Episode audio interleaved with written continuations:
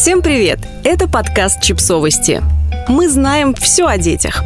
Что делать, если ребенок гуглит голых теть? Советы родителям – Рано или поздно ваш ребенок попробует найти недетский контент, и вас это, скорее всего, напугает. Одна из пользовательниц Reddit обратилась к другим родителям с криком о помощи «Помогите, мой десятилетка ищет в YouTube голых теть». За два дня к посту написали почти 400 комментариев. Оказалось, что многие родители Reddit сталкивались с подобной проблемой. Вот какие советы они дали автору поста.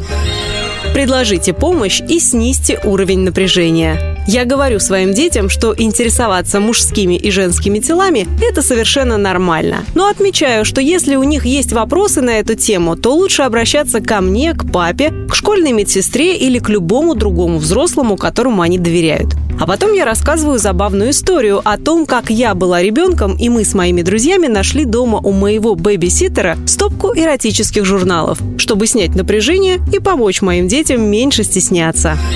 Подготовьтесь заранее и будьте искренни.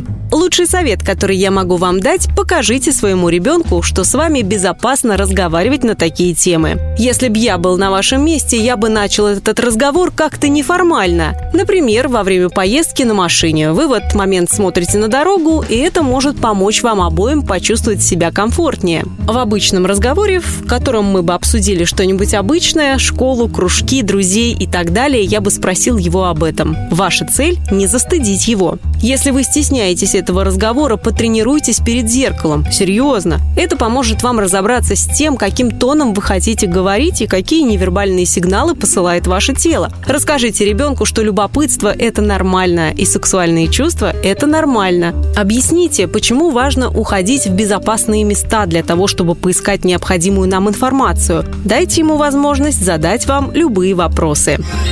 Не сваливайте все на папу. Не надо посылать ему сигнал о том, что с женщинами нельзя поговорить о сексе. Это создает отвратительный прецедент для его будущего взаимодействия с другими женщинами.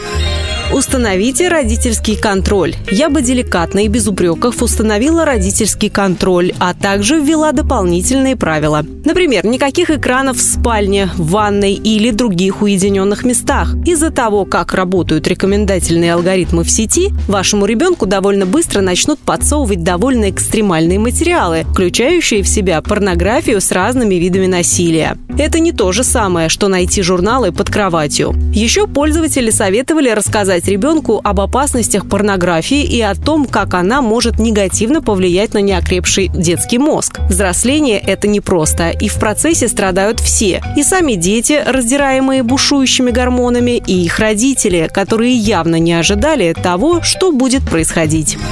Подписывайтесь на подкаст, ставьте лайки и оставляйте комментарии. Ссылки на источники в описании к подкасту. До встречи!